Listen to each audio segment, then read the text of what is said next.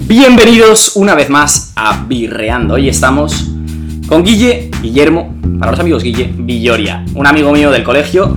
Eh, una amistad curiosa la nuestra, porque siempre hemos tenido como mucha conexión, nos Sí. gustan pues muchas cosas eh, similares.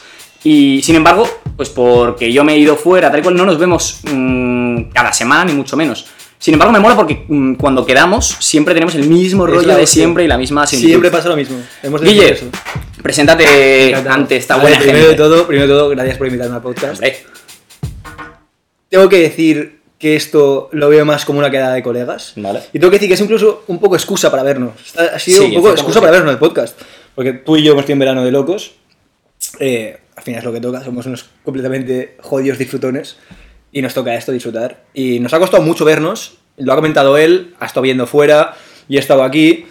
Ha sido muy complicado vernos. Pero bueno, siempre nos acabamos viendo. Y la verdad es que es la hostia. Porque siempre que nos vemos, tío. Y siempre te lo digo, tío. ¿Sí o no? Eh, siempre que nos vemos parece como que... Que no haya pasado el tiempo. o sea, como que no haya pasado el tiempo. Como que nos vemos cada una día. locura. Y Sí, esto es sí. una locura. Así que gracias por invitarme al podcast. Eh, vamos a hablar de muchas cosas. sí, va a estar interesante. Me voy a abrir mucho, o es un objetivo que Me yo gusta. creo que, que tengo, antes de empezar el podcast, pensando en mi casa, eh, es uno de mis objetivos. Soy un tío muy cerrado, tú creo que lo sabes. Sí. Soy un tío cerrado, sobre todo con la gente, a no ser que seas mi amigo, soy un tío abierto, pero de primera soy un tío cerrado. Y uno de los objetivos de este podcast es, es abrirme. Me Hablo mucho, así que me gusta mucho. El tema del podcast me gusta mucho porque soy un jodido hablador. Pero, tío, vamos a hablar de todo. Me mola que te cagas. Nah, yo, yo soy igual, a veces me pongo a hablar y la verdad es que digo, tío, cállate ya la boca, porque, porque realmente me repito. En el podcast lo controlo un poco más, pero, pero a veces, tío, pues eso, me voy por las ramas como un, como un desgraciado. Y a ti te pasa un poco lo mismo y está guay, por- y por eso tenemos conversaciones tan guapas, porque, claro, nos entendemos, empezamos a hablar de movidas y de repente no te das cuenta y hemos empezado hablando de... Bueno, llevas, llevas tres horas. de ese palo. Llevas tres horas. Sí.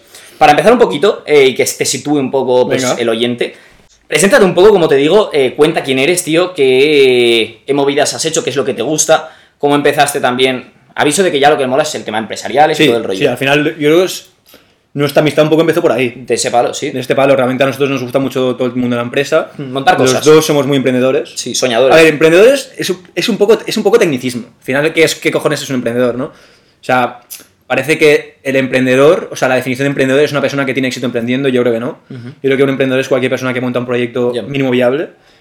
Y creo que los dos hemos montado cosas. No me considero que haya triunfado ninguna de ellas. He aprendido mucho, algunas han ido muy bien, pero no he triunfado. Pero, tío, a mí me gusta llevarme emprendedor y desde pequeño siempre nos ha gustado. Y nuestra amistad viene de esto, tío. sí, precisamente. Viene de hacer cafés eh, Totalmente, cada- en el break del patio del colegio de hablar de ideas. eh, y hablar de ideas, hablar de negocios, descojonarnos por cualquier cosa. Eh, y la gente se reía, la gente se reía porque yo me acuerdo muchas veces en el bar típico de, nuestro colegio, la gente se descojonaba de nosotros porque siempre decían, hostia, los dos flipados de- del mundo de la empresa hablando con un capuchino en la mano, la gente se No me acuerdo ya. Y, y sí, sí, tío, que se descojonen. O sea, Ya, se- ya, en plan bien se descojonaban, pero bueno. Sí, es que o sea, no era- no era rollo- Era gracioso ver a eh, un equipo de ocho personas jugando a futbolín, que en parte a nosotros también nos flipa. Joder, yo le metía caña al futbolín, Y colega. le metías mucha caña, Le tío. Le metías mucha caña. Yo era muy malo, tío. Yo era jodidamente malo, pero tú eras bueno. Lo que pasa es que yo no voy a decir a que juega mucho al futbolín porque soy realmente malo. Y ahí estamos, tío, echando cafés. Así ¿quién soy yo? Eh, Para empezar, soy tu amigo. Que yo creo que es la primera introducción Sí, en este lo- lo más podcast. importante. Lo más importante. Eh, y soy un tío normal. eh, hemos ido al mismo colegio, familia muy parecida, mismos valores. Eh, no soy un tío extremadamente estudioso, no he sacado buenísimas notas a lo largo de mi vida, pero me considero un tío muy espabilado. Y adelanto un poco el podcast. puedo parecer muy flipado en según qué cosas. Está hablando bien que lo digas, y es verdad que es- creo que llevamos dos minutos y alguien habrá dicho. y realmente tengo que decir que me la suda, porque Bien hecho. no es que sea flipado, tío, pero me considero un tío realista. Y lo que diga es porque realmente lo pienso, por mucho que la gente piense que a lo mejor lo digo en algún tono flipado y tal, pero Ya, ya, ya. realmente creo que no lo soy. O parece que al final. Parece que seas flipado cuando fardas de algo, ¿no? Y Ya. cojones, si lo has hecho farda, tío, ¿sabes? A veces Sí, pienso así. bueno. Y me considero un tío muy espabilado. Muy espabilado. eh, no he tenido suerte en tema de estudios. No soy un tío que ha sacado matrículas de honor, que saque la uni a la primera. Pero me considero un tío muy espabilado. Eh, con muchísimas, muchísimas ganas de emprender y de comer en el mundo. Eh, y ¿Tienes sobre ambición? todo, súper disfrutón. Mucha ambición. Vale. Mucha afición. Y yo creo que al final es lo que me tira. Porque incluso al no ser estudioso, tengo ambición para sacar las notas y Ya, al final ya, me lo acabo sacando. Cuando tienes ambición, eh, ¿en qué la tienes? O sea, es decir, ¿tú qué buscas cuando montas un proyecto? ¿Buscas eh, divertirte? ¿Buscas éxito económico? ¿Éxito social? ¿Qué es lo que Mm. buscas, sabes? No sé si te lo has planteado. Sí, me lo he planteado mucho, tío. Vale. Me lo he planteado mucho.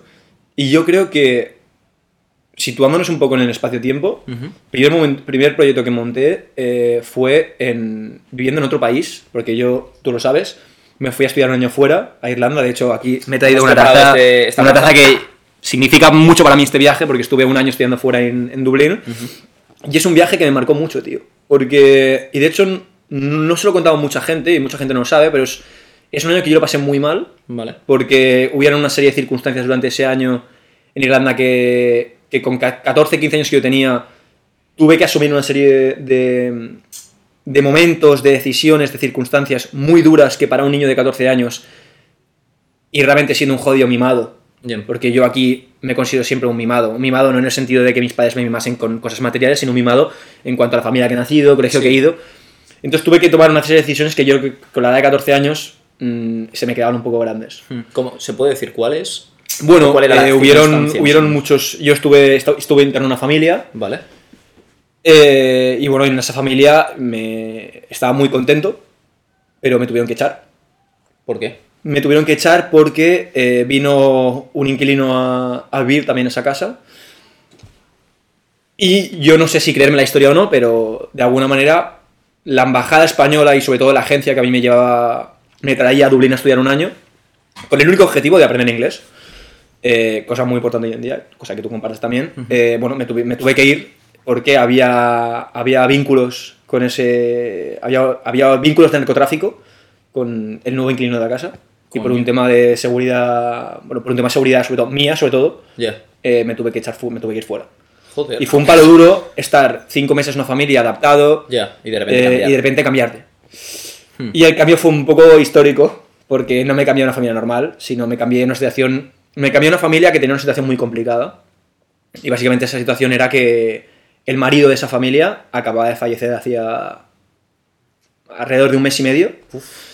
Y había, y había fallecido pues, de un accidente doméstico. Se había caído de unas escaleras pintando, ¿Qué dices, pintando tío? la habitación de una, de una casa. Fue y se había, se había esnucado. ¿Qué pasó? Que a esta familia eh, la medio obligaron para. para Pasar página. bueno, no, la, la- la medio, la medio obligaron a, a que yo estuviese ahí viviendo.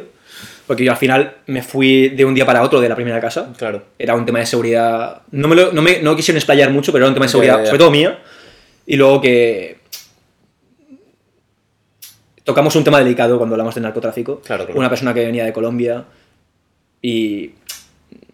Bueno, era un Sí, tema sí, difícil. y me tuve que ir de, un día para otro. Y un poco. Pues claro, la familia a la que entraste, ellos no querían. Claro, realmente no, realmente querían hospedarme, tío. Ya. Realmente no querían hospedarme, pero se ¿eh? sintieron obligados a hospedarme. Normal. Creo que por el gobierno, por el gobierno dublineses o, o directamente por una agencia estatal de allí.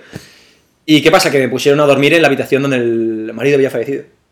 Uf, Entonces, claro, entras en una casa con 14 años que no conoces, donde tiene una situación familiar muy difícil, y encima te ponen a dormir en la propia habitación donde el marido había fallecido, cosa que creo que no hace mucha gracia, aunque tengas 50 años o aunque tengas Que sí, que 20. sí.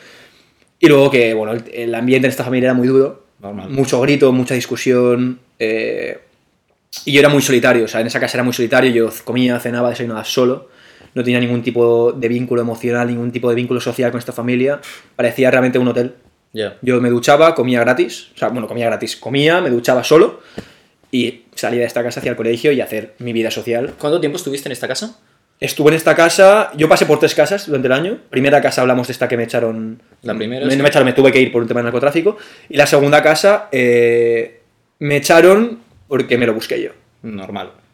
¿Pero cuánto tiempo Me estuviste lo busqué ahí? yo. Estuve alrededor de tres meses, tres, cuatro meses en esa casa. Vale. La primera estuve unos cuatro meses, la segunda otros cuatro meses, ocho, hablamos de ocho meses, y el último mes y medio, dos meses, los pasé en una, en una- tercera casa, eh, y la verdad es que muy a gusto, les agradezco mucho porque tengo que decir que las dos primeras familias eran familias muy acomodadas de Dublín, Vale. mucho dinero, grandes casas, eh, baños, baños eh, solo para mí, habitación también solo para mí. En cambio, la tercera casa, que fue realmente la mejor de las tres, eh, era una familia mucho más humilde, Pero bueno, es que ahí se ve realmente que, Sí, que sí, sí, donde la mejor casa que estuve y la mejor familia que esté, pues realmente fue la más humilde de Dublín. Joder.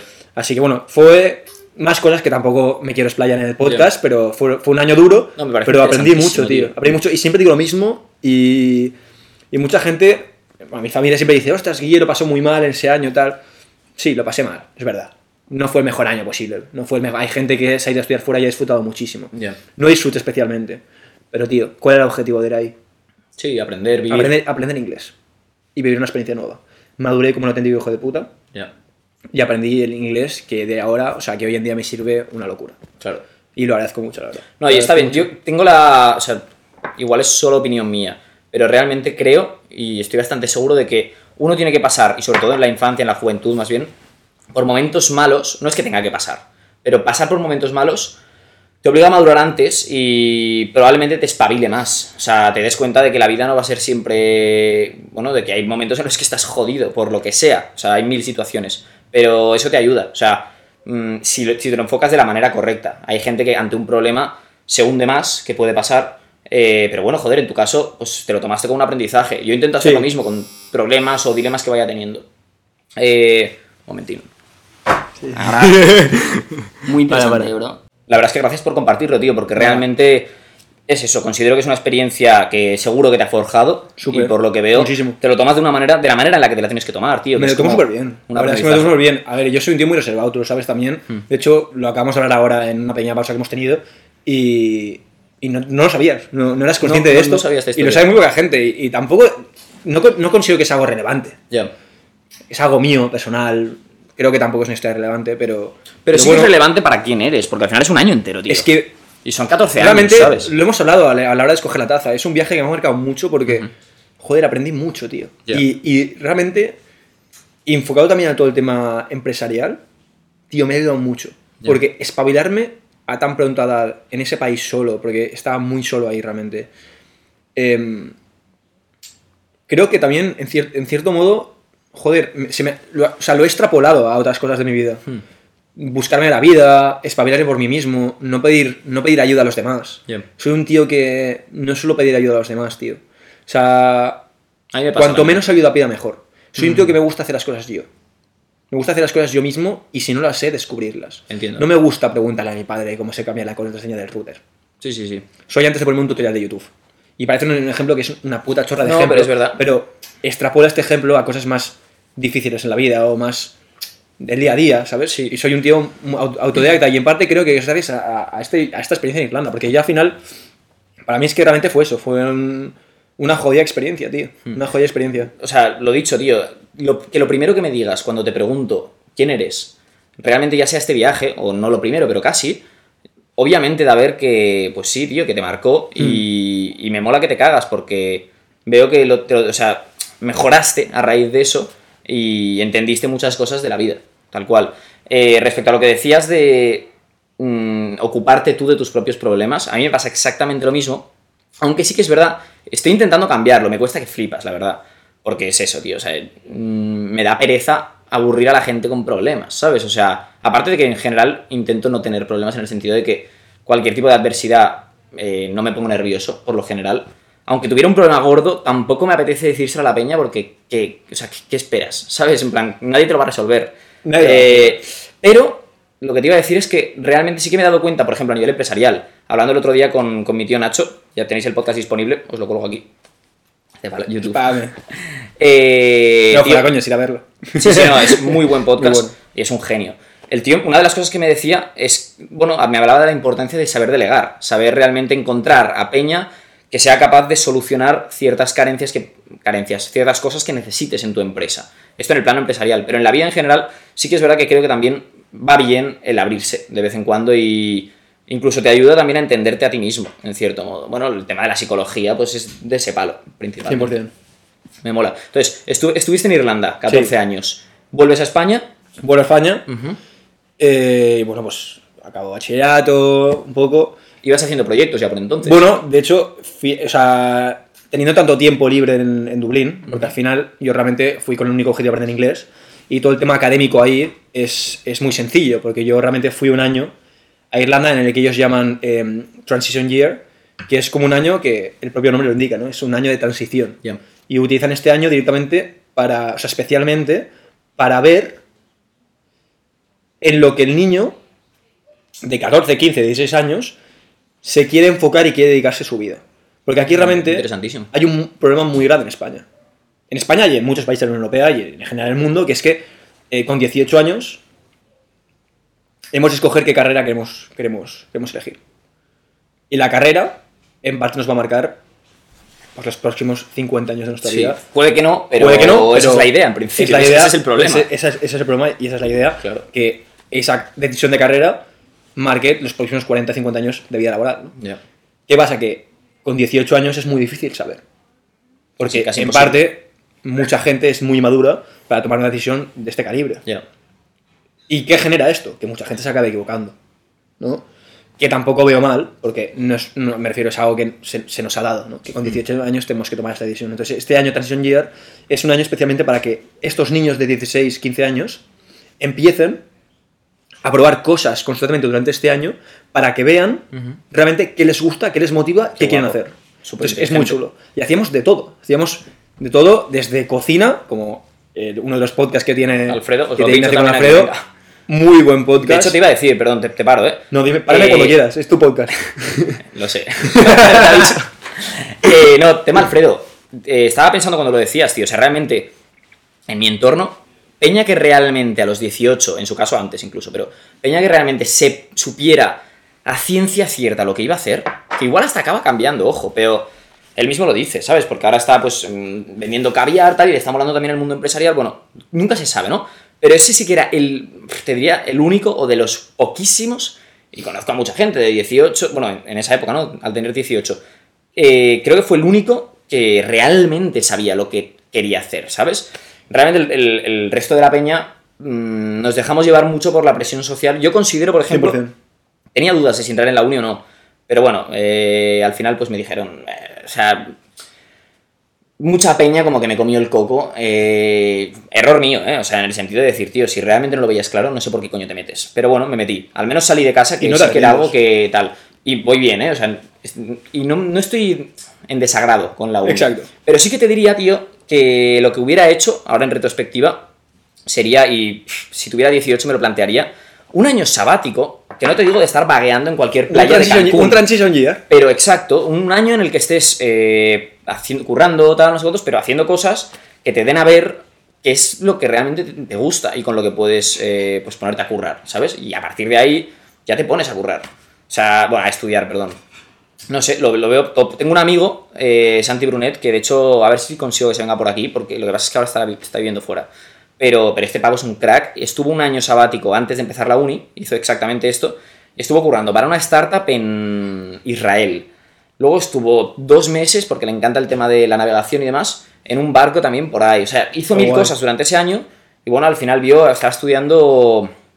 eh, bueno, rollo, lo que quiere ser es diplomático, ¿sabes? O sea, porque lo vio en, en ese año. Le sirvió que flipas, tal y cual. Digo, joder, vital, vital. Pero bueno, ahora para nosotros ya es tarde, tampoco hay más. También te digo, Es apechugar con lo que ya hemos Justo, decidido, ¿no? o sea, Realmente. tampoco es un factor negativísimo el haber ido a la uni, es lo normal.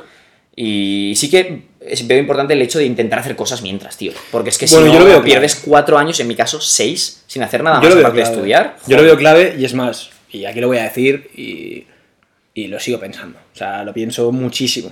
Y es que al final, volviendo un poco al tema del Transition Year, que era descubrir un poco qué quería ser y qué, qué es lo que te gustaba, yo descubrí ese año 100% que a mí lo que me gustaba era emprender, realizar proyectos.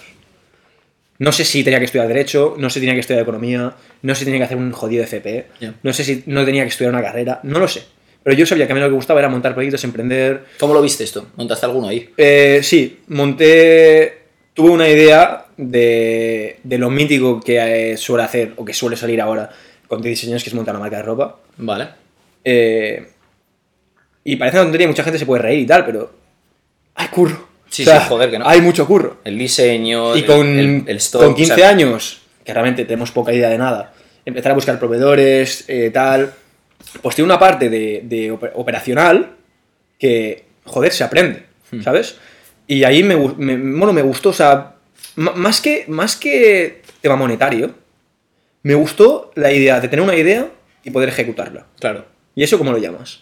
Eso es crear. Crear, crear una idea, crear un, un proyecto, crear una marca, crear un- una empresa. Entonces yo ya sé que yo ya sabía que en ese momento me gustaba esto.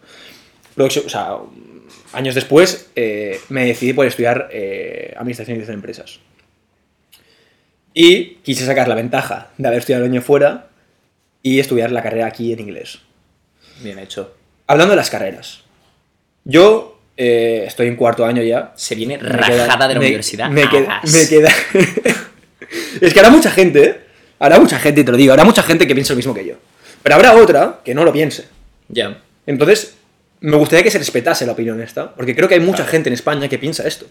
Y habrá gente aquí también, entre comillas, mayor, que ya esté, que ya lleve años trabajando en el mundo laboral y que a lo mejor también está de acuerdo conmigo. Hmm. Entonces, hablando del tema universidad, eh, yo ya prácticamente he acabado, me falta un par de asignaturas y el, y el tra- trabajo final de carrera.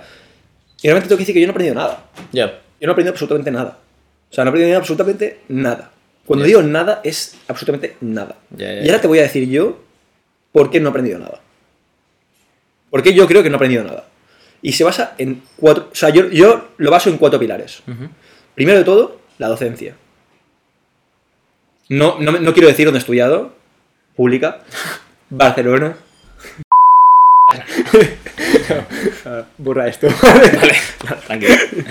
Em, no. No, voy a, voy a empezar, bro. Es que no, no voy a decir, no voy a decir. Sí, sí. agua. Cuatro pilares, empieza por ahí. No.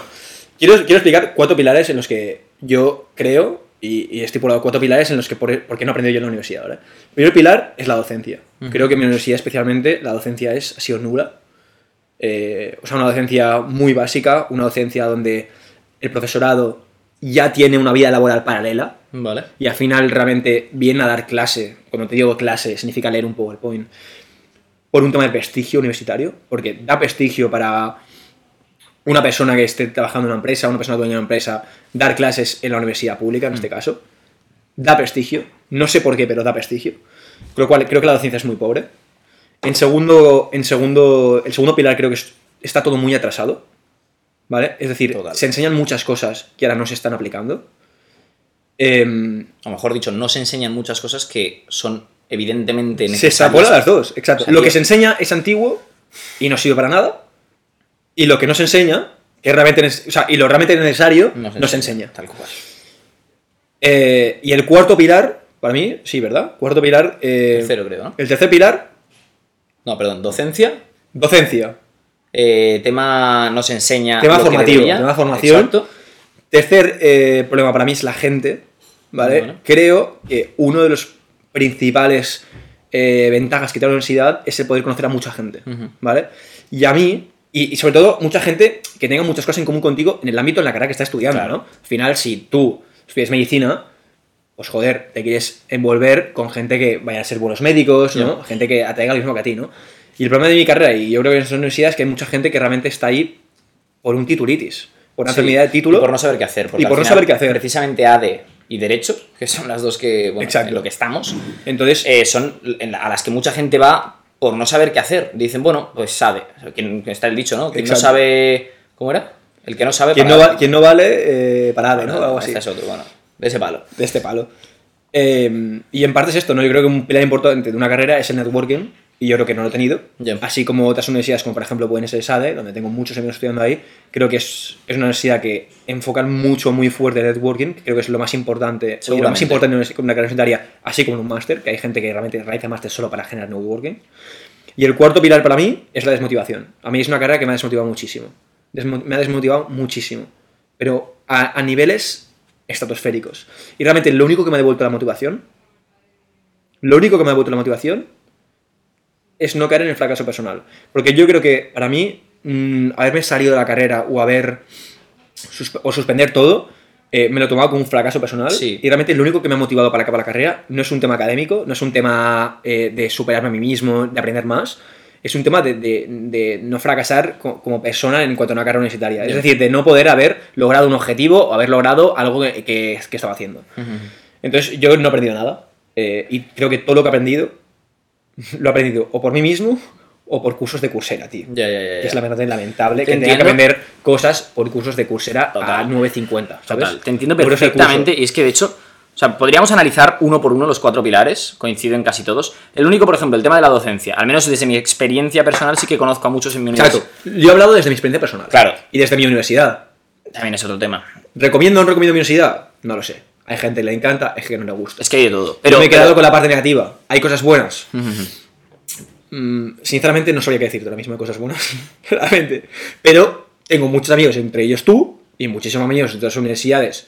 Privadas y públicas, ojo. No Ya, estoy hablando ya. de que la docencia Sí, pública sea, una, sea, sea una, una absoluta mierda. No, no. Estoy hablando de mi caso personal. Hay gente que a lo mejor está en mi clase y realmente sí que le ha aportado esa docencia. Sí. A mí es que se me ha quedado muy corta, tío. Es tener la suerte de que coincidas o hagas clic con el profesor y, bueno, obviamente tener profesores a los que realmente les gusta lo que están haciendo, que ese es el problema, hay muchos a los que no. Y Pero- luego, en parte también, tío, si realmente has montado proyectos propios, yo considero que he montado un par de proyectos muy fuertes, que han ido muy bien, y realmente, montando estos proyectos, puedes realmente ver qué habilidades y qué necesitas para montarlos, para viabilizarlos, para que vayan bien, ¿sabes? Sí. Claro, si realmente cojo lo que necesito para montar estos proyectos que estoy montando y lo que me enseñan, estoy viendo que con lo que me enseñan, No, esto no, no. no lo no, puedo- o sea, no puede ser viable. Ya. Entonces, claro, por eso me falta, Es que- por eso me falta una docencia paralela o, Sí, que sí, o que sí, otras habilidades paralelas. Total. cambio, el que no ha montado nada, lo que ya le están ofreciendo ahí está bien. Ya. Pero Yo porque tampoco, ha abierto los ojos, porque tampoco ha abierto los ojos y porque lo que te enseña la universidad, en mi opinión, que es- ese es el problema, al menos en España, en la mayoría de universidades, te enseñan a ser trabajador. Y en- enfocado sobre todo, y es así, a trabajar para otros. Y que digo, a ver, obviamente muchísima gente trabaja para otros y sin problemas. Nun- ¿Quién sabe si nosotros vamos a acabar trabajando para otros? Nunca se sabe. Yo he de decir que a mí me encanta trabajar para mí, porque sé que doy el máximo, porque joder, es mío y es como No, yo un igual. puto bebé, ¿sabes? Lo vas Yo subiendo. igual. Yo pienso igual. Eh, sin embargo, pues hay gente que es más. Tengo colegas que son más, que lo dicen claramente, tío. Prefiero trabajar para otros y no. Yo lo llamo, yo lo llamo, yo lo llamo como dones. Bueno, no. No es nada malo. Cada O sea, uno. No lo hablo en el sentido malo. Ya. Pero no nos vamos a engañar. Es más difícil y es menos cómodo Obviamente. montar una propia empresa, montar un propio Te puedes proyecto. quedar en bancarrota en cero donde coma. tienes una responsabilidad Que sí, que sí. Total. Y a la palabra comodón, yo lo hablo, yo, yo o sea, yo lo expreso de esta manera porque realmente es un trabajo cómodo, ¿no? Trabajas para una oficina, tú sabes que cada mes te va a llegar El salario. un ejemplo de 1.700 euros limpios a tu cuenta, Pasas las 8 horas como Durante- si intentando hacer lo mínimo. durante 14 pagas, eh, durante el año harás 30.000 euros Mm.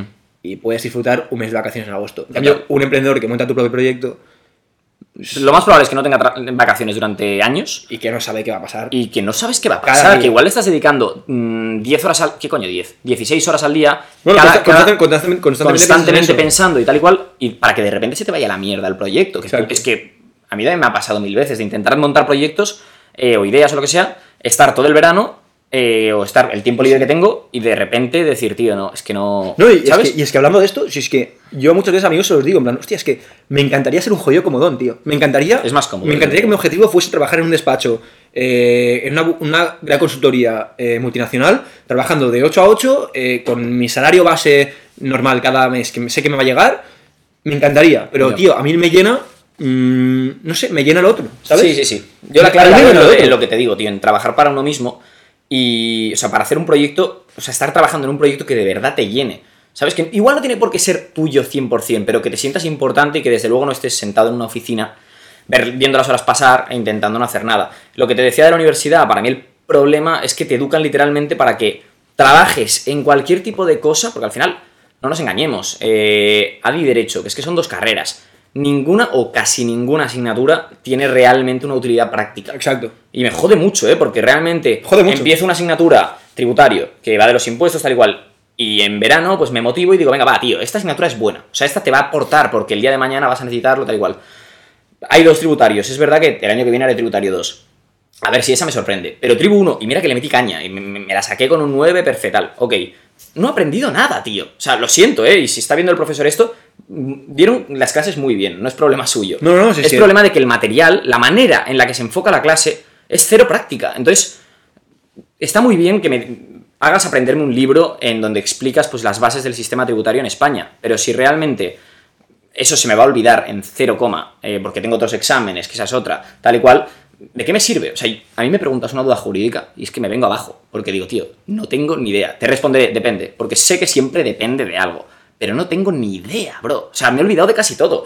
Que claro, luego te dicen, no, es que no pasa nada, a todo el mundo le pasa esto hasta que empiezas a currar. Y yo, perdona, entonces ¿por qué no empezaba a currar desde el puto principio? Y no he estado aquí cuatro años haciendo ¿Dónde viene, paralelo. ¿Dónde viene la parte práctica que es lo que me necesitas? Sí, pero bueno, para ponernos en un poco punto de vista optimista, porque... Yo, yo, o sea, a ver, vamos, sí, o sea, tienes toda razón. Estamos aquí quedando como que que seguimos en la uni, ¿sabes? Eh, la gente que esté tomando la decisión y la gente que eh, vaya a hacer la selectividad este año, escuchadme, la carrera está muy bien. Claro. O sea, te da un, me refiero, tienes una, una, Unas bases. tienes una base, o sea, tienes un conjunto global, eh, en nuestro caso económico, eh, empresarial, que está bien, está bien. No sé, no, no sé si es necesario, pero aporta, culturalmente, o sea, aporta.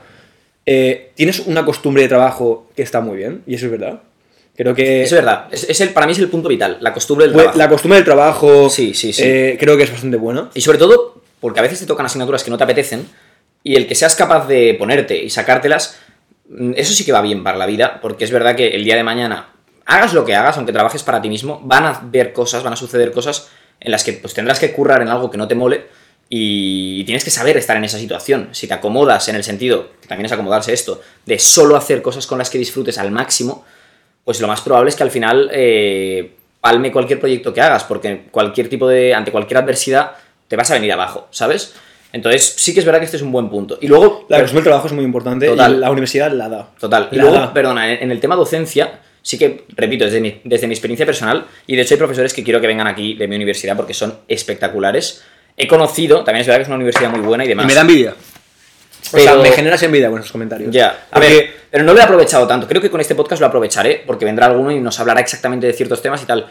Pero creo que con las clases se me queda corto, por culpa mía, probablemente porque no voy a clase. O sea, me cuesta muchísimo, porque digo, tío, voy Pues a si, estar una hora y media. si te cuesta a ti que me hablas bien de la docencia en tu universidad, imagínate a mí. Y yo, ojo, no estoy hablando que la persona en sí no valga, ¿eh?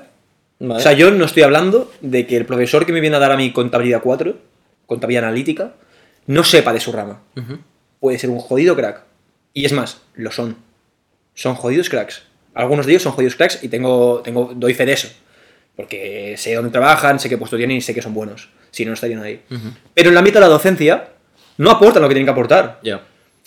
Pero que no estoy, o sea, no- lo que no estoy criticando, no estoy criticando a la persona, ¿eh? No, la manera de criticando la manera de, de- de ofrecer el- el- Sí, esta docencia. totalmente. Es lo único. Es que ese es el problema. Pero, joder, no lo entiendo. O sea, es un problema, sobre todo, al menos en España, que es lo que yo conozco, tío. No entiendo cómo nadie abre los ojos y crea algo. Mira, por ejemplo, en- Madrid creo que era, han empezado una universidad que, claro, yo, yo me llevo a enterar y voy directo, exacto. No sé cómo funcionará porque es nuevo y al final, pues evidentemente, eh, todo lo nuevo tiene cosas que arreglarse y tal igual. Pero me parece un concepto diferente y desde luego más interesante para gente como nosotros, Mira. que nos gusta más la práctica, tío. Yo, eh, la decisión de entrar a la carrera universitaria, de estudiar administración de empresas, estuve mirando mucho el, el- el grado Lane. El grado Lane es el grado de liderazgo y emprendimiento. Mm. ¿Vale? Es la montar tu propia empresa, ¿no? ¿Qué? O sea- Básicamente, la universidad eh, lo que dice es. Bueno, no es una universidad realmente. Es un grado, pero realmente en sí no es una universidad. Vale. Sí, pero no, de alguna manera. Y de alguna manera lo que, lo que ofrece esto, este grado es montar un equipo de trabajo, ¿vale? Em, montar un proyecto, pero un proyecto no como empresa, como idea, sino un proyecto como equipo. Vale. Es decir, tú y yo nos juntamos y nos llamamos Igna Guille. Ok. Y este es nuestro proyecto. Y en el proyecto de Inaguille está Estrella Damm, está tazas.com, está, eh, eh, yo qué sé, auriculares, auriculares eh, Quillo.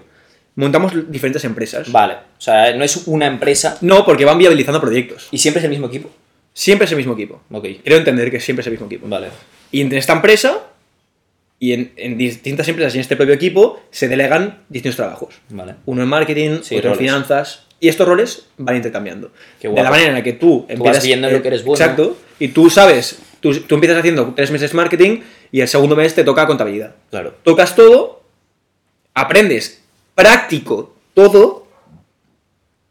Y claro, es muy útil. Y, lo- y hay probabilidades de que encima salgas de ahí ya no con. Bueno, es que de hecho muchos exalumnos salen en el cuarto año ya con su propia empresa Claro. viable y sobre todo Y lo más importante en una empresa que parece aquí que es que a ver esta otra cosa que queríamos hablar parece aquí que monta- se monta, hay gente que monta empresas y, y- y las monta porque, porque el proyecto les gusta y sí está bien pero al final cuál es el objetivo de una empresa tío Ganar pasta. ganar dinero que sea rentable no se hace. Tú lo ves Depende mucho. de la empresa. Sí, depende de la empresa, Pero, por- pero- es- este, este podcast, por ejemplo, yo lo considero un proyecto, no es una empresa, ¿no? Pero sí que lo considero como una empresa en el sentido de, pues que es un proyecto, ¿sabes? Que le meto mil horas, tío, y nadie me está pagando. No busco la pasta, sí que es verdad que, hombre, si me pagan por esto, yo encantado. Eh, y, joder, si sigo haciéndolo, pues espero que... De alguna manera seguro que encuentras la manera de moneti- de monetizarlo. Sí, Pero aunque pero si no te digo, sí que te digo una cosa. A mí, por ejemplo, esta charla me está aportando, tío. Sí, sí, sí, no. Sí que te digo una cosa por esto. Eh, veo un error, porque me ha pasado alguna vez, tío, de empezar un proyecto solo por la pasta. No solo, pero sobre todo por la pasta. Mm. Sí. Y nunca me ha ido bien, tío, porque me da pereza. O sea, realmente digo, no me está molando al 100%. En cambio, cuando empiezas un proyecto, que sí, que obviamente si te pagan genial, pero no por la pasta, sino por eh, porque te mola la idea y porque crees en ella y tal y cual, es otro rollo totalmente distinto. Entonces, obviamente, la pasta es importante, que es lo que dices. O sea, hay gente que se las da de. Bueno, hay un discurso últimamente que se pone de moda que es el Hay un no, discurso, no busques. no- algo, hay un discurso, o sea, ahora mismo hoy en día, que, que es sí, este. no busques la pasta. Digo, a ver, perdón. ¿Cómo que no busques la pasta? ¿Me lo dices tú que estás currando ocho horas en un puto sitio que ni te gusta para cobrar? ¿Qué cojones? Como que no busque la pasta, ¿sabes? Pasta hay que tener. Eh, Es importante tener una Bueno, yo creo, que es que- estabilidad yo- económica. yo creo que un poco es, o sea, en parte, y es uno, es uno de los ejes de una empresa, ¿no? O sea, una empresa yo creo que no es una empresa si no es rentable. En un periodo de tiempo, ¿no? Hmm. Total. Yo, yo lo a, veo ser, así. a no ser que tengas Yo lo veo así. Y muchos en- millones para Y subvencionar. yo, sinceramente, cuando he montado proyectos, pues no voy a ser hipócrita. Un factor muy claro y un factor muy importante en la toma de decisión de ese proyecto Claro. ha sido que, Sí, ha sí, sido lo que fuese rentable y que fuese lo más rentable posible. Claro. Porque, en parte, uno de los objetivos que yo tengo montando un proyecto es ganar dinero, tío. Claro. Porque yo soy un tío muy disfrutón igual que tú. Y no me conformo con trabajar, con, con dar. O sea, nunca he sido conformista en el aspecto de que nunca me, me he conformado en dar clases particulares a 10 euros la hora ganándome 200 euros al mes. Claro. Porque al ser yo tan disfrutón, que oye, es una cosa de mierda, ojalá no fuese tan disfrutón, porque soy muy gastón. Bueno, no, no te creas, tío. A ver, la vida solo hay una. Vida ¿sabes? solo hay una, yo siempre quiero pienso eso. viajar y hacer mierda, Pues sinceramente. haciendo estos proyectos, de alguna manera, he buscado pues poderme ser, poder, poder ser autosuficiente económicamente y poderme permitir lujos que Bien. a lo mejor gente pues, a mi edad mm, pues no se los puede permitir. Total. Que no estoy hablando de que tenga un yate, pero no sé. A mí, por ejemplo, me gusta mucho comer, tú lo sabes. A mí- A, a y a nos- mí. a nosotros dos nos gusta mucho pues, comer Me fuera. Flipa comer. Y yo hubo una época, ahora ya no, pero hubo una época donde yo realicé un proyecto que fue muy rentable, eh, gané mucho dinero para lo que era esa edad, edad. para esa edad y, y un poco pues comparándome con la gente de mi edad y tal. Y claro, me pegaba lujos y a mí, nosotros nos gusta mucho comer y pues, hay gente que con 19, 18 años pues no se gasta 100 euros en una cena, ¿no? O 100 Ya. euros en una cena.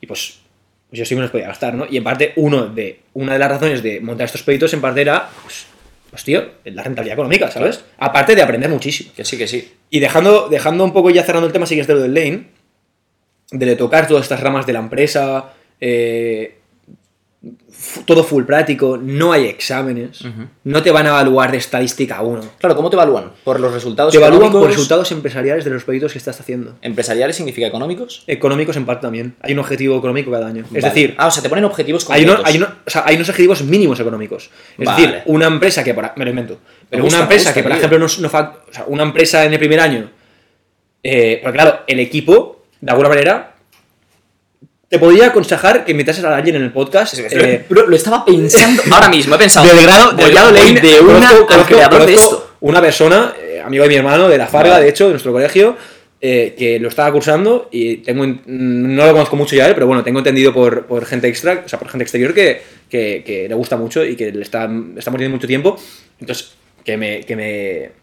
Vamos, que me diga él si me estoy equivocando, pero en principio este equipo forma varias empresas. Vale. Y estas empresas, de alguna manera, eligen la más rentable, la más viable, un poco, claro, no, no vas todo a ti- no vas a, ti- A tiro a, tiro fijo, ¿sabes? Entonces sí que hay eh, objetivos económicos eh, anuales. Es decir, me invento a lo mejor el primer año pues tienen que facturar más de 10.000 euros. ¿Qué pasa si no facturan, que fa- si facturan menos de 10.000 euros? Pues a lo mejor suspenden. ¿Y qué pasaría? ¿Tienen que repetir? Pues ¿Se piran? creo que es, no estoy seguro, pero creo que incluso algunos si no llegan los resultados se tienen que ir del grado. Vale. Vale. ¿Y qué? Claro, porque además- entiendo que tienen mentores o alguna movida así mientras. Tienen mentores, tienen oficinas, de lunes a sábado creo que abiertas. ¿Y clases? Eh, las clases, o sea, en parte... No, no estoy muy enterado porque Vale, parece que no, aquí ya, estoy pegado en el No, no, no, es que mira- No estoy muy enterado, pero sé que sí, sé que tienen mentores, sé que estos mentores les ayudan, pero sé que es todo muy, es, es muy, todo muy autodidáctico. Vale. Y les meten muchas horas. O sea, muchas horas. Me gustaría que te trajeras a, a No, este, no, no, es que, a este amigo de mi hermano porque les mete muchas horas. Es un tema muy interesante. Es un grado que se ha especulado mucho con él, se ha criticado mucho y creo que lo, lo veo y creo que es muy clave. Hmm. Y, tío, es que te parece una tontería, pero es que el otro día estuve. Yo me paso el día, el día en LinkedIn, me encanta LinkedIn. O sea, creo que estoy más en LinkedIn que en Instagram. Me encanta. Ahí me raya que te Me cagas. encanta. Hay, Es que yo veo a la peña y digo, a ver. Hay como una especie de amor-odio en Aquí LinkedIn, la, yo lo sé. gente, aquí la gente todos son exitosos. Sí, sí, sí. A mí, ¿sabes? a mí me encanta mucho LinkedIn. No por el tema este, sino porque me encanta. eh, sigo a mucha gente muy buena de, internacionalmente. Y hay gente muy chula, muy buena que cuelga muchos artículos. Y joder, hay muchos artículos que generan mucho valor y a mí me encanta. Y me lo paso, me lo paso Vale. muy bien porque. Eh, Digo, te parecerá una coña, pero leo mucho por LinkedIn. Vale, vale, No soy un tío mu- que lea mucho, o sea, no soy un tío de muy de leer libros. Y joder, en LinkedIn me paso mucho tiempo leyendo porque hay gente que Claro, hay artículos asociados con lo que te gusta, asocia- asociados con lo que más me gusta, que es el mundo empresarial, que me, que me flipa, tío. O sea, realmente la carrera me ha desmotivado mucho con el tema empresarial, pero no lo suficiente para que no me acabe de, de gustar. Me encanta Pues- demasiado como para que la carrera me tumbe abajo, ¿sabes? Y, y el otro día leí un artículo de, de- bueno, de un, de un director general muy importante en Estados Unidos y que decía un poco pues eh, criticando lo que tú decís de que todo el mundo, de que lo que tú dices un poco que lo que el mundo se crea un perfil en LinkedIn exitoso, ¿no? Que hasta el que ha estudiado la carrera más básica o da igual, o el que no ha hecho nada, parece que lo ha hecho todo, ¿no? Parece Sí. que con, con- con- con algo nefasto, cambiando las palabras, puede parecer una locura, ¿no? Pues un poco venía a decir, monta- bueno, enseñaba un artículo un poco que ponía, era, era un pantallazo de, de- de una persona que, que explicaba un poco logros académicos que había logrado y ponía Harvard, no sé qué, curso, no sé qué, curso, curso, curso, eh, mentoría, no sé qué, prácticas, no sé qué. Eh, y luego ponía abajo, mi trabajo necesito habilidades estadísticas, y muchísimas habilidades, muchísimas habilidades, muchísimas habilidades. tal. Y entonces salía este CEO, que es muy importante, un poco riéndose ¿no? del, del- del artículo este. Y, y entonces puso una palabra solo en el artículo, y puso Excel. Reemplazó- Porque puso I only need, y abajo ponía Excel. Ya ves. Entonces, claro, de alguna manera comparó una persona que laboralmente no tiene nada que ver a este CEO, Ya. ¿sabes? Que está numerando muchísimas habilidades y este CEO te está poniendo, que lo- te está diciendo que lo más necesario hoy en día... tío, que te calles. ¿sabes? No, no, no de este palo, sino como Bueno, diciendo, no. como diciendo, está muy bien todo lo que estudias, Ajá. pero aquí lo primordial ahora mismo en el trabajo hoy en día, lo que más se utiliza es Excel. Claro. ¿Y qué es lo que nos enseñan en la uni? O- A menos la mía. Excel no. Excel. O sea, me he tenido que comprar un curso de 200 euros para aprender Excel de puta madre. Hostia, 200 pavos. Ya te pueden enseñar bien, cabrón, eh. Eh, es buen curso. Hombre, ya me es imagino. un buen curso, enseña hasta el nivel más experto de Excel. Y me tengo que comprar este curso porque en la uni no me ha podido enseñar en cuatro años lo más básico y lo que más se está aplicando en una empresa, que es Excel y SAP, que es el programa por excelencia de, de- bueno, el software por excelencia de, de, de managerial de, empresas, donde se toca todos los departamentos en en este software. Entonces, hablando del, del tema de la universidad y zanjando este tema, es eso, que al final creo que la uni se centra en cosas mm, cero necesarias, Total. cuando hay cosas súper necesarias, como por ejemplo, como puede ser ser muy habilidoso en Excel o en SAP, que no las tocas, ¿sabes? Y bueno, pues Me parece ahí, ahí entra, ahí entra, ahí entra tu, tu- tu propio, o sea, tu, tu propio sentido autodidacta Ser de, ser, espabilado. de ser espabilado Ser y decir, joder, si realmente se necesita esto y no me están enseñando, ¿O te buscas la vida o qué? búscate la vida y apréndelo, tío. Claro. ¿Sabes? Entonces, a todo aquel que eh, se quiera animar a estudiar una carrera universitaria, le diría esto, en plan, cúrsala, te va a dar una, una idea global y cultural fuerte, hace muchísimos amigos, conoce a mucha gente, abrete mucho. Y te lo pasas bien. Y, Y, hay que pásatelo muy bien, porque la, finales. final la vida universitaria es Total, acojonante, joder, total, es acojonante total. y a mí se me acaba ya, a ti dentro de poco. Eh, y es acojonante, pero espabilate mucho. Claro, hay que hacer cosas. Aprende- mientras. Y a ver, lo bueno es que la universidad. Y, y- y- y aunque. O sea, y espabilate y monta cosas sin que triunfen o que triunfen, da igual, eso es lo de menos, pero aprende, tío. Aprende, sí. Aprende. Lo bueno es que la universidad, una cosa que sí que te da es un poquito más de tiempo que en el colegio, creo yo. Muchísimo más. Eh, Primero Muchísimo para más. organizarte tú eh, y segundo para, o sea, para elegir un poco cómo, mm, pues sí, dedicas los días. eh, y segundo, pues eso, en general en contenido, pues tienes mucho más tiempo para hacer movidas. A no ser que estudies un biomedicina de medicina. lo que sea, que te lo compro, que igual no tienes tiempo, por lo general, peña normal, eh, tío, puedes sacar tiempo. Al menos los primeros meses antes de que lleguen finales. Entonces, tío, intenta hacer movidas ahí, intenta ver que te mola, tal, no sé cuántos. Lo bueno que tenemos, eh, que a mí me flipa, es el hecho de que con YouTube o concursos así más, ya si vas a lo VIP, en tu caso. Pero, Bueno, no, es que pero realmente- que online tenemos cursos a gas, A gas. de cosas interesantísimas. y- y en YouTube gratuitos. O sea, O sea, bro, os eh, puedo decir gente en YouTube. que sí, que sí, que apli- sí. O sea, a- extrapolado a, a lo que yo, a mí me encanta que es el tema empresarial, ¿no? Pero os puedo decir gente en YouTube que da contenido gratuito Hmm. de valor. o sea, es que no os podéis imaginar el valor que dan. Ya. Entonces, realmente es que. mm, creo- o sea, es que por internet ahora mismo se puede aprender todo. O sea, todo. Total. La luego, os la hablaré, edición- luego os hablaré, tocaré un poco de todo el tema de las webs que ya te he contado un poco. Os hablaré de un tema que yo me he metido mucho a raíz de la pandemia y he aprendido a raíz de internet. Total. La edición de vídeos, por ejemplo, en este podcast lo aprendí con un pavo que explicaba cómo funcionaba el Final Cut, que es el programa que uso, que es, a ver, que es facilísimo, realmente, pero explicaba ciertos tips, tal, no sé cuántos, y dices, tío, en 0, sé editar vídeos, ¿sabes? O sea, tampoco le busques más, ¿sabes? No, no hace falta ni meterte en un curso, no, es encontrar a un pavo bueno en YouTube que enseñéis, que hay tantos tutoriales cojonudos que dices, mira, tío, para cosas como Excel, me parece interesante que pilles ya cursos profesionales, top, Sí, porque es sí. verdad que Excel tiene unas funcionalidades que la gente desconoce que, ¡buah! Son bestias, tío. O sea, puedes hacer de todo. Gráficos, Bueno, es tal, que, no sé. bueno, es, bueno, que es es que todo, Excel es todo. es una locura, es una locura. Vamos a hacer piti. Vamos a hacer piti. y me estoy mirando a full, bro. Bien, bien, bien. Bueno, hemos hablado un poquito de, de muchas cosas, la verdad es que fluye sola la charla, me pasa siempre con Guille, os lo decía al principio, un pavo con el que no nos vemos mucho porque vivimos en ciudades diferentes, tal y cual, vamos teniendo contacto, pero no, no nos llamamos cada semana, desde luego, sin embargo, cada vez que quedamos pasa lo mismo, tío, que es que es un, un flow a la hora de hablar que nos Sí, entendemos de locos. 100%. Y, y, y la cámara realmente es lo de menos. O sea, me Sí, refiero- o sea, es que ni te catas, Es que ¿no? lo, lo hemos hablado antes y es que no. Tío, si es que no parece que hay una cámara delante. Estamos como Total. si estuviésemos nosotros dos en aquel bar delante del colegio. capuchino, pero hablando. en vez de una En lugar de un capuchino, pues hemos madurado un poquito y ya estamos ya en torno a birra. Tal cual. Esperemos que en unos años, en lugar de birra, se sea, sea whisky. Para- bueno, igual tendría que haber pillado algún whisky. Bueno, Ya, en ya fin, eh, lo que estaba diciendo. Hemos comentado un poco el sistema educativo. Quiero dejar claro, eh, porque es verdad que yo traeré a profesores de mi universidad. Mm, creo que en mi, en mi universidad hay profesores muy top y realmente es lo que ha dicho Guille antes. No es culpa del profesor, es culpa del sistema. Sí. Es culpa de que la manera de enseñar no es la correcta. O sea, está mal enfocado. Antiguo. Exacto. Y ideas como la que has comentado, la que hemos comentado de. ¿Cómo se llamaba? Lane. Lane El grado Lane. Lane, eh, son innovadoras, cuanto menos. Y yo creo que eso es lo que hace falta. Tú ves, analizas un poco pues, otro tipo de países, eh, cómo llevan. Hablaba con Mertins también, eh, también lo habréis visto, os dejo la- el enlace.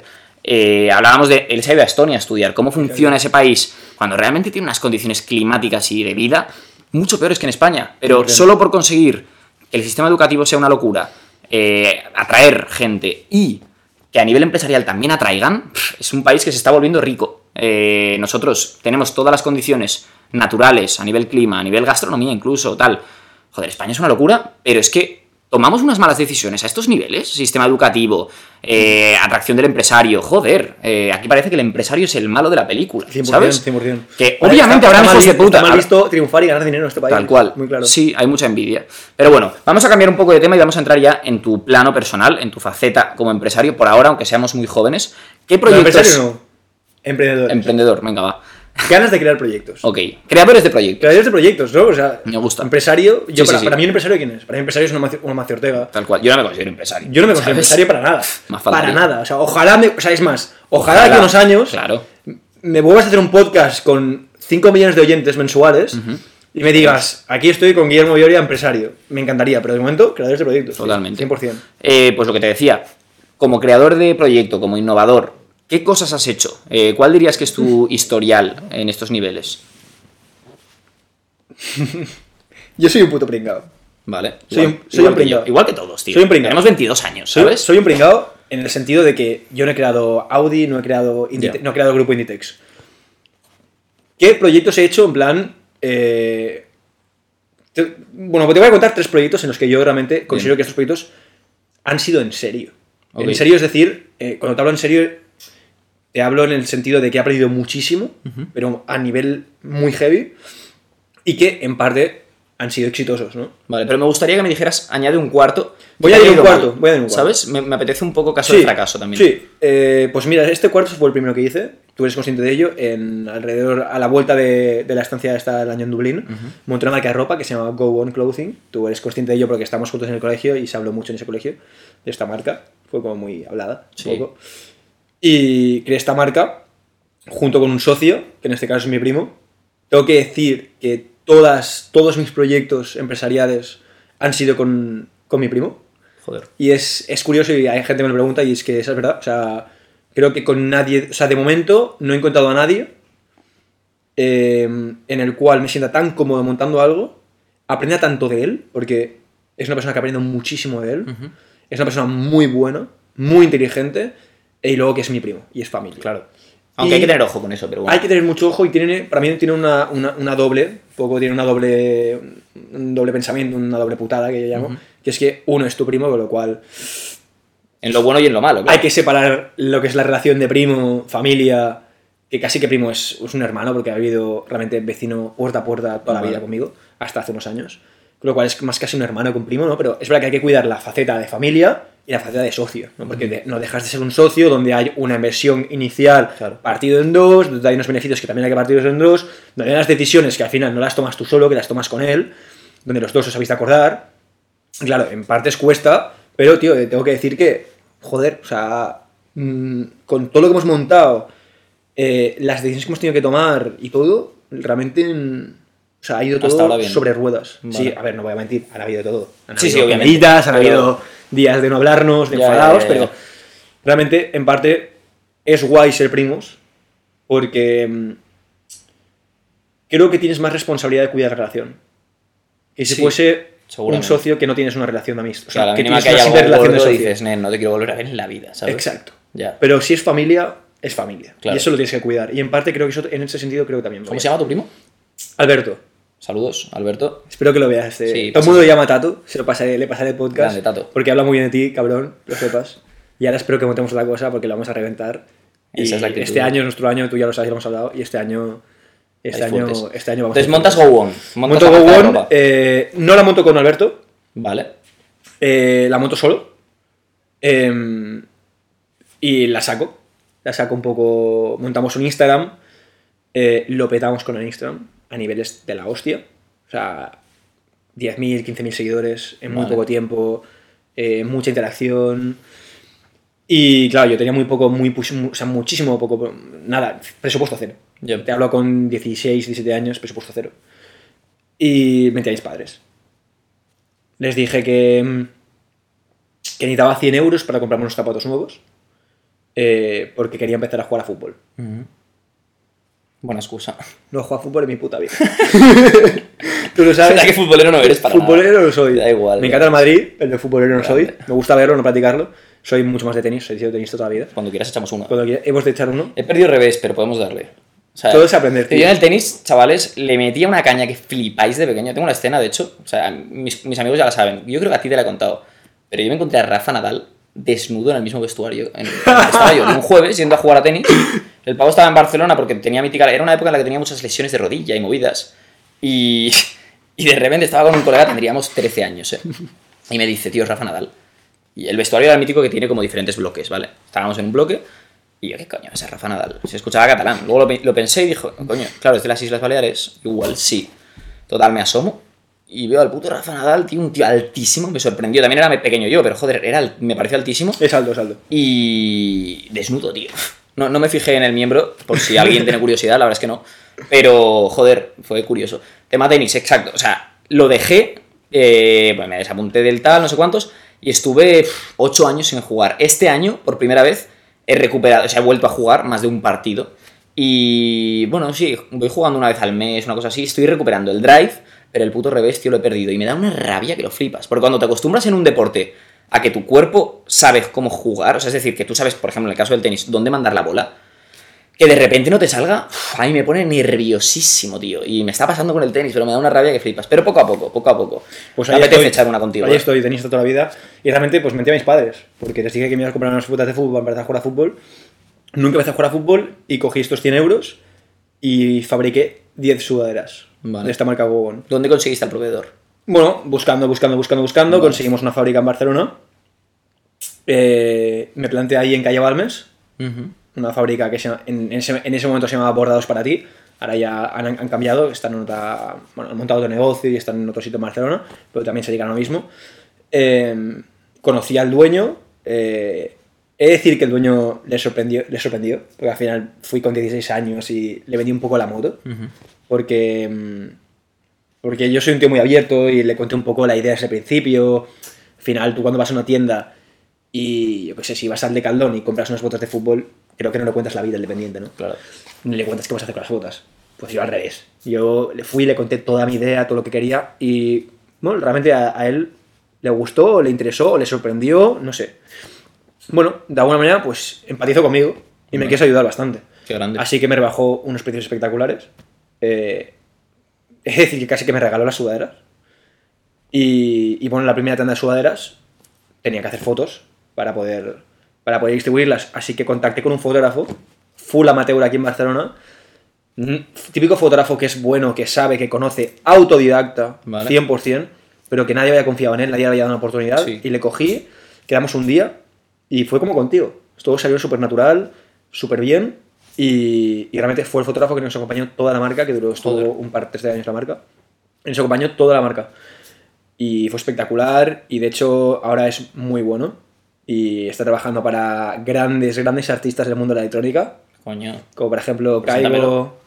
Ha trabajado con David Guetta. Joder, Y ahora se, se dedica a fotografiar eh, festivales. Y este pavo empezó contigo. Empezó conmigo a full Not y ahora está, pues, trabaja mucho en Ibiza, está mucho en Ushuaia, mucho en Pachá. Y bueno, trabaja mucho también en festivales en torno a música electrónica también. Vale, vale, vale. Y sobre todo en discotecas y tal. Y es muy bueno, muy crack. eh, se, llama, se llama Gabriel Bueno. Así que si me estás viendo desde aquí, te voy a pasar. eh, siempre te voy a agradecer el momento en el que confiaste en Go On. Porque estuviste dos años con nosotros sin cobrar un puto euro. Solo porque te, solo porque te encantaba y por, por, y por una versión tuya a largo plazo de aprender con nosotros y aprender a hacer fotos como un cabrón. Y realmente espero que Go On te ayudase en algo para aprender. Y en parte nosotros también le dimos mucha visibilidad porque teníamos muchos seguidores, le etiquetábamos siempre y también lo conocía mucha gente y tal. Así que Sí, fue un siempre, win-win, siempre- básicamente. Siempre se lo agradeceré, tío. Vale. Montamos Gobón, eh, vendimos mucho, eh, alrededor de, para la que teníamos y tal, vendimos alrededor de 1500 sudaderas, por ejemplo, 1500 está prendas mal. de ropa, está muy bien. Está muy bien. Eh, pero éramos unos jodidos, locos de la cabeza y beneficio nos acabó quedando cero. ¿Por qué? ¿Qué hicisteis? Nos acabó quedando cero porque lo que teníamos nos gastamos en nosotros. Mm, vale. Y nos íbamos a hacer reuniones a bares conocidos aquí en Barcelona, donde tú y yo podíamos conocer por, por zonas, y a lo mejor nos dejábamos por 70 euros en cervezas, en bravas, y esto que lo hacíamos dos, tres veces por semana, Ya. se nos iban los beneficios todo el rato. Entonces, al final, claro, con 16 años, pues como nos lo pasamos bien, porque era un proyecto para pasárnoslo bien, Ujú. pues al final nos acabó sacando, nos acabó quedando de 1 cero. ¿Cuándo decidisteis chaparlo? Eh, lo decidimos cerrar en el momento en el que me dejó de motivar. Vale. Y fue en segundo bachillerato cuando, cuando empezamos la selectividad y todo. Llegó un punto en el que ya yo también me tenía que centrar mucho en la selectividad y bueno, lo, lo decidimos cerrar. Pero claro, nosotros tenemos una cuen- teníamos una cuenta de Instagram con alrededor de casi 20.000 seguidores. Una cuenta de Instagram alrededor de 20.000 seguidores en este país vale dinero. Claro. Seguidores activos vale dinero. Incluso te puedo decir que en algunos casos miles de euros. ¿Vale? Y mi propósito era vender esta cuenta. Y intentamos venderla, tuvimos varias ofertas eh, de alguna tienda conocida aquí en Barcelona que quería comprar la cuenta de Instagram para, bueno, para tener ya su propia comunidad, porque al final, como mucha gente aquí era de Barcelona, la gente que nos sigue a nosotros, a- había tiendas aquí en Barcelona que, les- que ya les interesaba no tener Claro. este público 100% de Barcelona. Y al final decidí no venderla. Y en 2019, 2018-2019, con Alberto, montamos una empresa de exportación, bueno, de exportación de productos desde China, Vale. ¿vale? Lo conocido en ese mundo como dropshipping. ¿vale? Que se puso muchísimo de moda en esa época, donde nosotros al final actuamos de intermediarios, ¿vale? Teníamos un proveedor chino, nosotros teníamos una comunidad grande aquí, un Instagram potente, Vale. teníamos un proveedor chino y lo que hicimos fue aprovecharnos del auge de Facebook Ads, ¿vale? Para generar anuncios constantes del producto de este proveedor, de la cual manera que teníamos una venta, al tener una venta retribuida de estos anuncios, targeteados por el, programa- para- por el- por el panorama nacional, la venta que nosotros teníamos directamente a nuestro e-commerce, la pasamos al proveedor. Vale. Con lo cual el Sí, sí, proveedor... dropshipping de toda la vida. De la vida, pero para que la gente que no entienda, Sí, no sí, me sí, gusta total. explicarlo. Este proveedor de aquí enviaba directamente el producto al cliente final sin pasar por nosotros. Es decir, Claro. nosotros éramos medios Te intermediarios. exacto, en un intermediario. Y la gracia de eso, eh, La gracia, la manera de sacar pasta es que coges productos que, claro, se venden en China a un precio mucho menor. Exacto. Lo decoras un poco, eh, cambias pues, fotos, tal, lo que sea, y lo conviertes Generas en un, un generas, un- sí, generas un branding de un Exacto. producto que en China es eh, simple, generas un branding exquisito, un branding atractivo y lo vendes. Lo vendes a mayor precio. A mayor entonces, precio. La persona, en este caso de China, eh, que lo haya creado, pues está contenta porque le caen ventas, y tú también porque sacas beneficio. O sea que es un win-win. Sí que es verdad que... problema- Sí, sí, explica. Bueno, no, eh, el- lo que ibas a decir. El Sí, problema... Y, y vamos a coincidir lo mismo. Sí, es que, claro, tienes que pedir permiso muchas veces eh, y quizás el proveedor no está, pues no le apetece que su producto sea usado de esa manera y tal y cual. De hecho, es ilegal usarlo sin consentimiento. Entonces, bueno, ahí hay ciertas lagunas legales que, pues, eh, ahora no sé cómo está el tema, pero realmente habían problemas. Bueno, el dropshipping tuvo mucho auge porque al final era una manera de, ser muy rentable eh, como proyecto, porque al final tú no tienes ningún producto en stock, por lo cual no tienes que generar ninguna inversión. La única inversión era generar las ventas. ¿Cómo Claro. generabas las ventas? A través de eh, plataformas como Instagram, Facebook Ads, que en ese momento fue lo más auge posible, empresas como por ejemplo Hawkers, que te he comentado antes, eh, reventaron Claro. gracias a Facebook Ads. Entonces era una, era una manera de empezar un proyecto con inversión casi cero y empezar a, y empezar a vender y empezar a ganar dinero. Entonces nos fue muy bien. Eh, el problema del dropshipping es que hubieron mucha gente que utilizó eh, estos productos de China que comentabas antes, son baratos, eran más baratos que aquí, inflados en precio, pero inflaba el precio, o sea, la gente que, que generaba estos negocios de dropshipping inflaban el precio del producto, pero no inflaban la calidad. Con lo que al final ofrecían un producto chino de muy baja calidad a un precio inflado. Y eso se llama estafa. Claro. Eso es estafar. Con lo cual ahora Pero mismo vosotros mejorabais la calidad de los productos que vendíais. ofrecíamos un pro- productos eh, muy buenos con un margen de beneficio para nosotros. Vale, no, o sea, no pero, puedo contar pero más. entonej no, me- no mejorabais la calidad del producto tampoco. La calidad, la calidad del producto no se ¿y mejoró, la calidad del producto no se mejoró porque el producto era el mismo. Vale, pero la calidad en sí del mismo del producto, mm, del primer producto que ya comercializamos, en este caso el de comercialización, porque nosotros no comercializamos nada, ya era bueno. Lo cual Vale. nosotros no estafamos porque el producto nuestro, nuestro producto era bueno. Sacamos nuestro margen, era alto, pero el producto era bueno. El problema es que ha habido mucha gente que ha querido comercializar un producto muy malo a un precio inflado y eso es estafa. Claro. ¿Vale? Entonces, el dropshipping ahora mismo es, está en declive, porque ¿qué ha pasado? Que han habido muchos negocios de estafa que han impregnado en la sociedad española en este caso, y entonces hay mucha desconfianza por parte de estos tipos de negocios, de gente eh, de la sociedad española para comprar estos tipos de negocios, Normal. con lo cual este negocio ya está en declive. A nosotros nos funcionó muy bien. Y bueno, no quiero, no, no- o sea, me sabe mal para los oyentes del podcast no comentar qué producto era ni explayar un poco la empresa, porque hubieron varios problemas legales y básicamente por eso tuvimos que cerrar. Vale. Y no me gustaría explayarme en el tema. Sí. Eh, pero fue muy bien, aprendí muchísimo y ganamos mucho dinero, muchísimo dinero. Y, y lo disfruté muchísimo ese dinero. que creo que también es lo importante. Sí. Creo que también es importante. ver, yo soy un poco. O sea, soy muy disfrutón, ya lo sabes. O sea, sobre todo en lo que es música electrónica.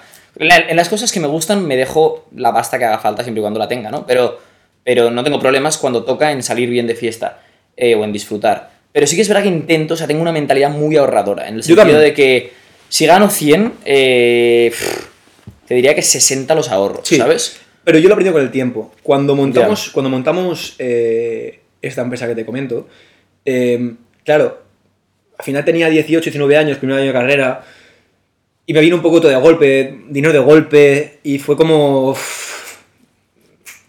Sí, sí, all in. Fue un poco all in. Ese año fue un poco, fue un poco all in. De hecho, fue mejor verano de mi vida. O sea, fue espectacular. Y no me arrepiento, porque me lo pasé Si no te espectacular. arrepientes, top. Pero, claro, ahora con perspectiva en el tiempo, o sea, con perspectiva que veo con el tiempo, realmente creo que hubiese sido mucho más inteligente haber invertido ese dinero, haber jugado un poco Ya. más. Pero bueno, con 18 años, ¿qué quieres? Total. ¿Qué quieres con 18 años? Y que es experiencia, volvemos a lo es experiencia. O sea, sí. ¿Y qué quieres? No me arrepiento. Esto que tocó y lo viví así y, y disfruté muchísimo. Lo único que- Tercera empresa. Has hablado de GoOn, has hablado de Eh, la del dropshipping. Cogimos, cogimos esta empresa, China, y la traspasamos. No voy a hablar de ventas, no me gusta hablar de ventas de empresas porque hay tema que no quiero tocar. Vamos a decir, o sea, traspasamos la idea. ¿En qué sentido? La idea, el negocio, el e-commerce, la manera nosotros de trabajar la empresa, la vendimos a otra persona. Vale, En concreto a un andorrano. vale. Ya que él viendo en Andorra No tenía problemas. no tenía dichos problemas. Vale, Con lo cual, de alguna manera, le traspasamos la idea. ok. No, creo, no, no me gusta decir que vendimos la empresa porque no, pero les, traspas- les traspasamos la idea. Vale. Y, ¿Y la última? y bueno, a raíz de la empresa esta de China, em, me volvió a picar el gusanillo de otra marca de ropa. Y coincido con el año de pandemia, el año que estamos lockdown en casa. Claro, yo dejé de obtener ningún tipo de ingreso, Ya. al mínimo, ¿sabes? Entonces pensé, joder, ¿qué hago para...? No sé, estoy todo el día en casa metido, la uni, me sobra tiempo. ¿Qué cojones hago, tío? Hay gente que empezó a jugar a FIFA, a la Play, y yo también le di muchísimo. Yo le di bastante. Muchísimo y necesario, porque nos, un poco como que nos desituaba un poco de lo que estaba pasando en ese momento. Y, y empecé a generar un proceso de, crea- de creación de otra marca de ropa con Alberto. Y montamos Half Studios, una nueva marca de ropa ambientada solo y por el verano. Montamos durante, desde febrero hasta, hasta el lanzamiento que fue en junio, finales de junio, una colección de camisetas de verano. Tres modelos de camisetas en el que cada camiseta tenía su historia. O sea, exponía una historia. Vale. Había una camiseta que exponía la historia de Mavericks, que es la, la ola más, más alta del Más mundo. Eh, bueno, y la- había dos camisetas más que explicaban otras historias. Interesante, la verdad. Y fue una marca, pues que queríamos lanzar una, camiseta, una colección de tres, tres modelos de camiseta, de muy buena calidad, diseños muy premium, eh, con un toque muy chulo, muy moderno Sí, veraniego. y cool. muy buen marketing en la marca. eh, y un poco quisimos hacer una marca. Quisimos, quisimos coger las cosas que habíamos hecho en GoOn bien, ponerlas en Half, y las cosas que habíamos hecho mal en Half, en GoOn, perdón, hacerlas bien en Half. Y lanzamos la colección en julio y fue una puta locura. Lo petamos a nivel de la hostia. O sea, en tres meses vendimos muchísimas, muchísimas, muchísimas camisetas a amigos, eh, a gente por España. O sea, recibía pedidos por Shopify en, en todas las provincias de España. Fue una locura. Eh, espectacular, fue espectacular, fue espectacular. Y me encantó. ¿Por qué? Porque usasteis Facebook Ads bien. ¿Qué, Usamos qué hacéis para tener el marketing bueno, sabes? Facebook Ads, eh, aprendí mucho en Facebook Ads con la, con la empresa desde China. Aprendimos muchísimo, full autodidacta, aprendimos, aprendimos muchísimo a generar una buena imagen en banners y flyers, a targetear muy bien el público. Es decir, en, o sea, lo que, el éxito que fue, el éxito que tuvimos en Half fue targetear muy bien. Entonces generamos, teníamos unos anuncios que generan muchísimo impacto, o sea, es decir, los veía mucha gente, había mucho clic, la gente deslizaba mucho anuncio, había mucho tráfico de- en web y metiendo muy poco dinero. Ok. Entonces, Solo- de alguna solo manera, Facebook Ads. El clic, el, el- el- el coste por clic, ¿vale? Em, es un poco lo, lo que, lo que el, el KPI que se mueve en, en Facebook Ads. Claro. El, clic- el- el coste por clic era muy, muy bajo. Muy, muy bajo. Entonces, el éxito de Half fue minimizar muchísimo el coste por clic. Vale. Entonces, invirtiendo muy poco, llegábamos a mucha gente.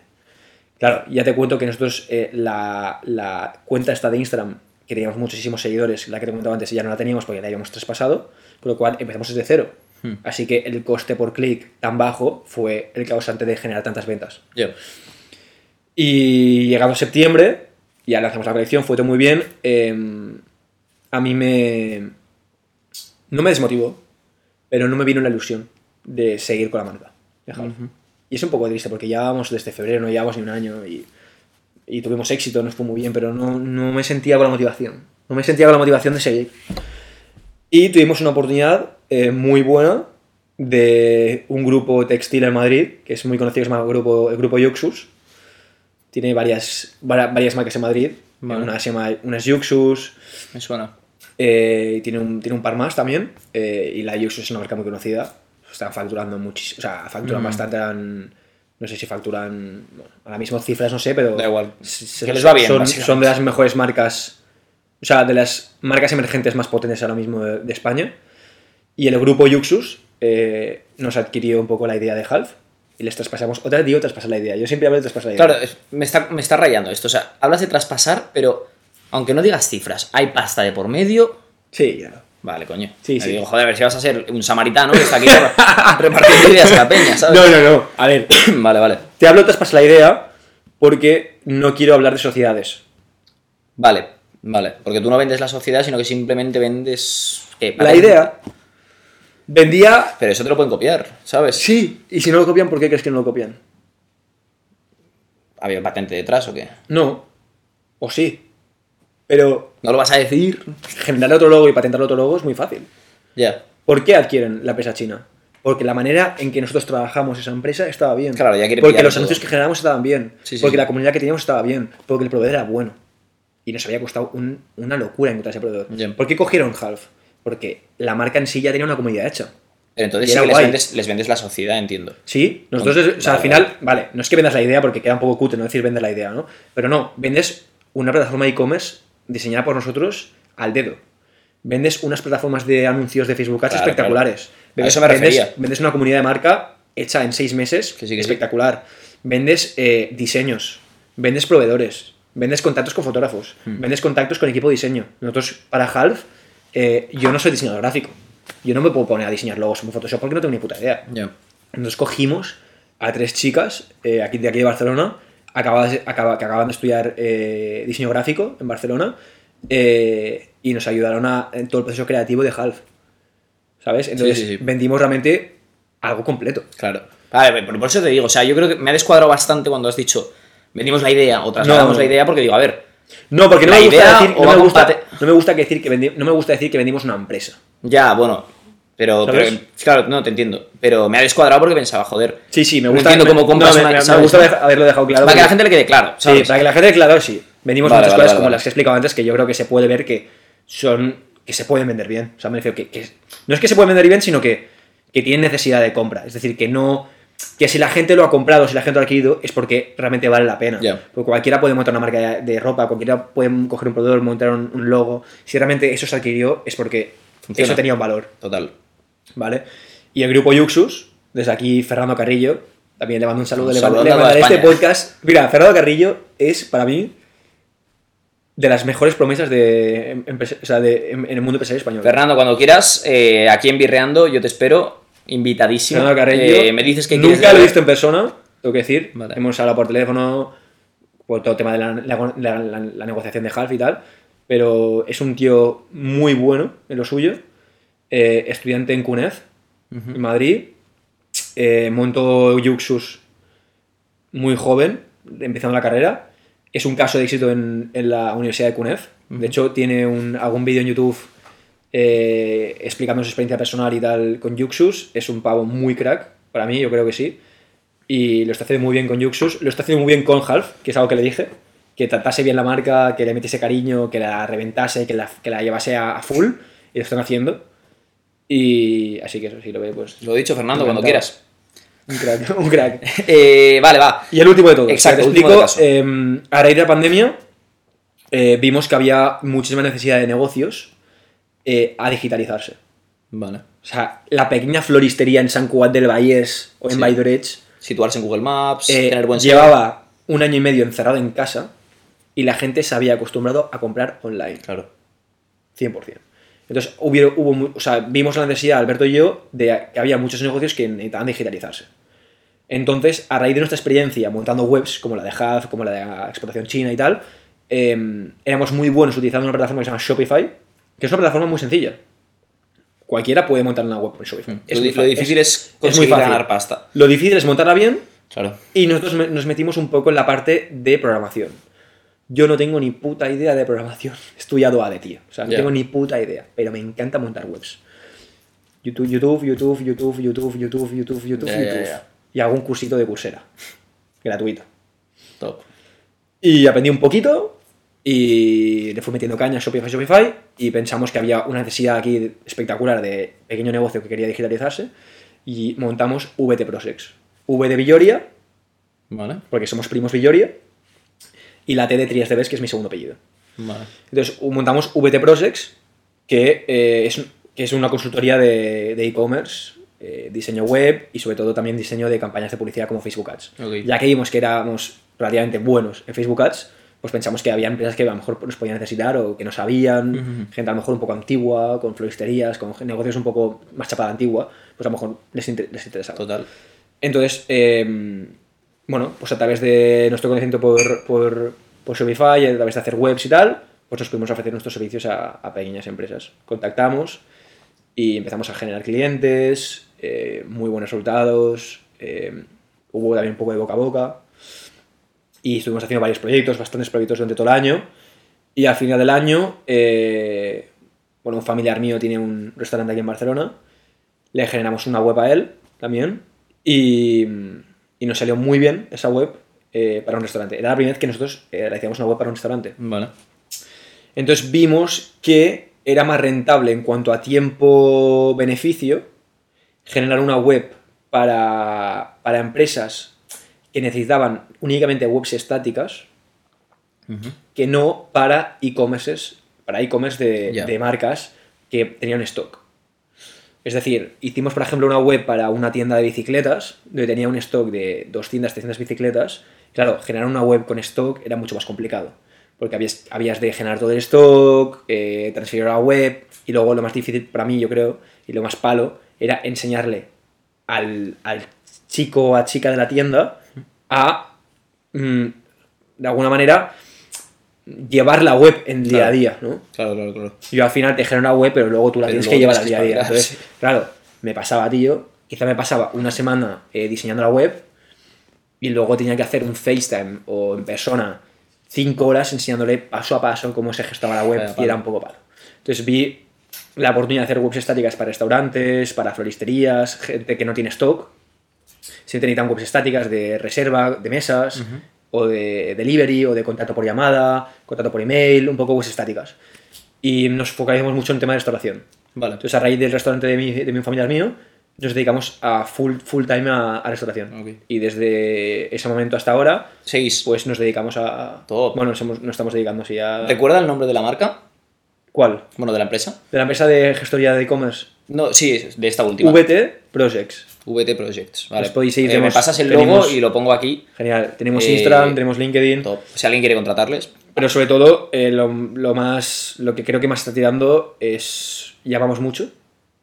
Es decir, eh, más que que ellos nos encuentren a nosotros, es decir, que nosotros vamos a buscar a ellos. Bueno, es como se empieza. Sí. Y no es fracaso.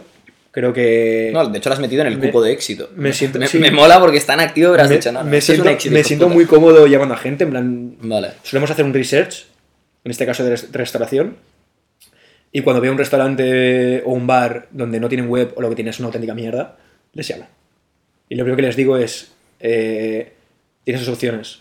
Contratar a un estudio de diseño que te va a cobrar X, o contratar a mí, que tengo esta experiencia, estos ejemplos, que si te gustan te lo hago por tres veces menos. Total. Entonces, pues es una manera de, de- de ayudar a ellos, porque consiguen un servicio, un producto guay, de calidad, a un precio muy reducido comparado con lo que puede ofrecer un, dise- un diseño realmente profesional de, de, Sí, sí, de estudio. de estudio gráfico. Y nosotros ganamos porque tenemos una rentabilidad económica sin ningún tipo de coste, porque es cero coste.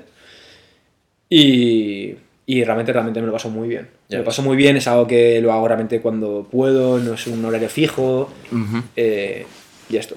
Y ahora, pues próximamente, a ver qué para el futuro. Soy un tío que ya sabes que pivoto mucho. Es decir, que me estoy cansando un poco del tema webs.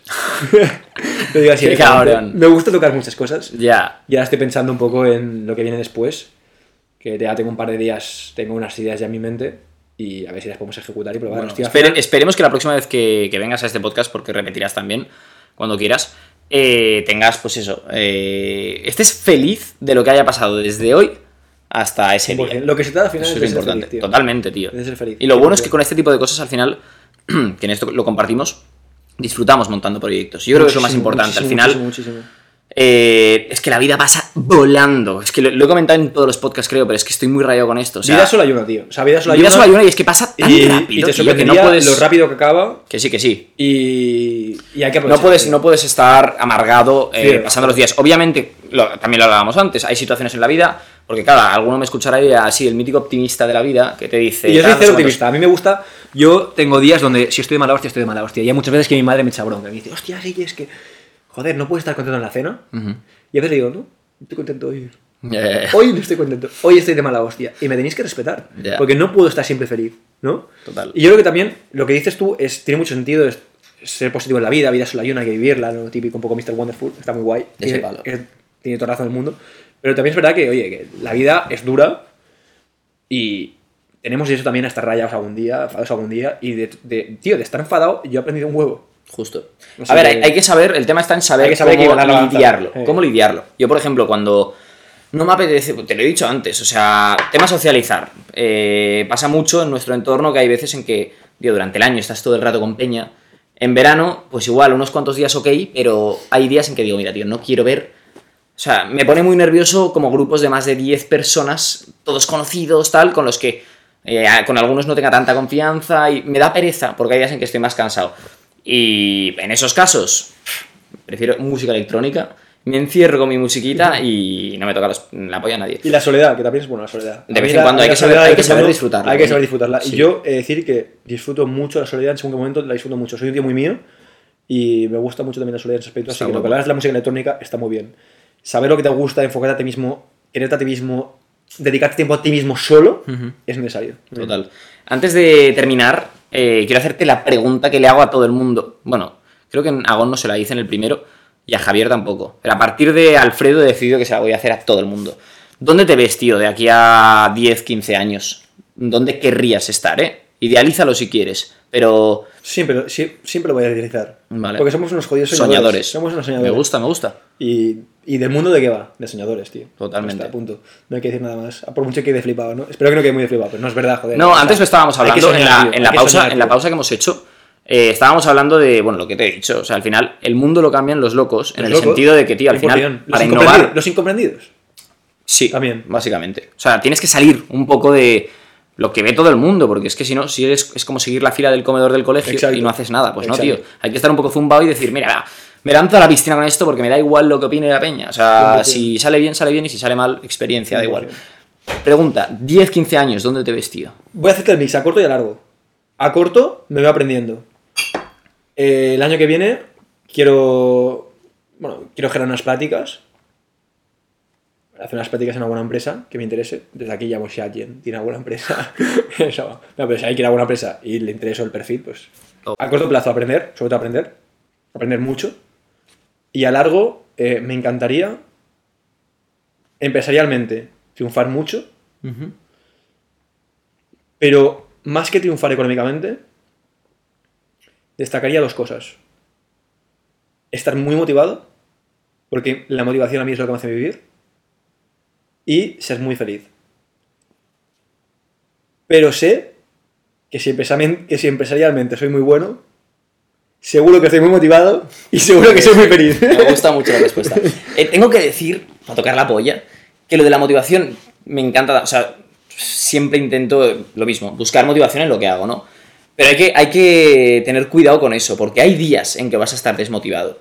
Y tienes que intentar, o sea, uno tiene que conseguir, desde mi experiencia al menos, joder, eh, superar esos días porque luego puede volver la motivación, ¿sabes? Pero no tirar toda la mierda porque digas, bueno, ya no me motiva a chuparla, ¿sabes? Sino, joder, eh, ser consciente de que al final para que algo salga bien van a haber días en que vas a estar desmotivado. A mí me pasa algo que yo creo que igual a ti también te pasa, que es que cuando montas algo, al principio te hace mucha ilusión porque ves que tienes que arrancarlo y es lo que más nos cunde. Eh, hay gente que no, hay gente que prefiere, pues en una situación más estable, llevar una empresa a lo más grande aún, pero, pero ya empezando desde una situación estable. A los que nos gusta crear directamente desde la base, nos puede pasar que nos desmotivemos cuando ya vemos que se está estabilizando. Cuando ya vemos que la cosa incluso ha funcionado, pero dices, tío, es que necesito esa sea un poco adrenalina". monótono, ¿no? Exacto, la adrenalina de empezar algo, la verdad es que es brutal. Es súper Eh, contagiosa, tío. Totalmente. De hecho, en el podcast con, con Nacho, mm, él es muy así. O sea, es un pavo que lo que le encanta es el crear proyectos, tío. Y, y es eso. Pero creo que desde, sí, desde mi punto de vista, habría que intentar, por mucho que te, empiece a desmotivar algo, eh, seguir haciéndolo, sin duda. O sea, no, no tirar la toalla a la primera. Y, y, joder, darle, o sea, darle tiempo, seguir apurando y volverá la motivación. Porque al final volverá, ¿sabes? 100%. Y si realmente no vuelve, van pasando los años, pues ahí sí, pero no a la primera, ¿sabes? 100%, Es mi 100% de acuerdo contigo. Me gusta. Bueno, eh, pues dicho esto, chavales, un placer, Guille. Mil gracias por venir, tío. encantado, Eres un sabes, crack. Estoy encantado, o sea, me quedaré aquí cuatro horas más. La verdad es que sí, tampoco ha durado tanto en realidad, que llevamos una hora y media, una hora y cuarenta. No es tanto. Eh, pero es como si dura cuatro. O sea, realmente el día de Yo mañana. espero que haya sido interesante y realmente tengo que decir una cosa.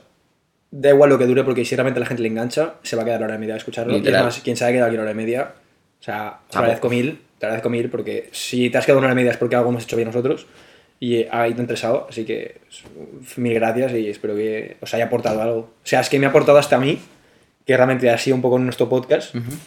Eh, o sea, si me ha aportado a mí, yo creo que a vosotros puede aportar muchísimo, tío. También, 100%. Dicho esto, nos vemos la semana, bueno, la semana que viene, dentro de 10 días, como siempre. Eh, sabéis que este podcast lo podéis escuchar en. He dicho podcast. Este podcast lo podéis escuchar en Spotify.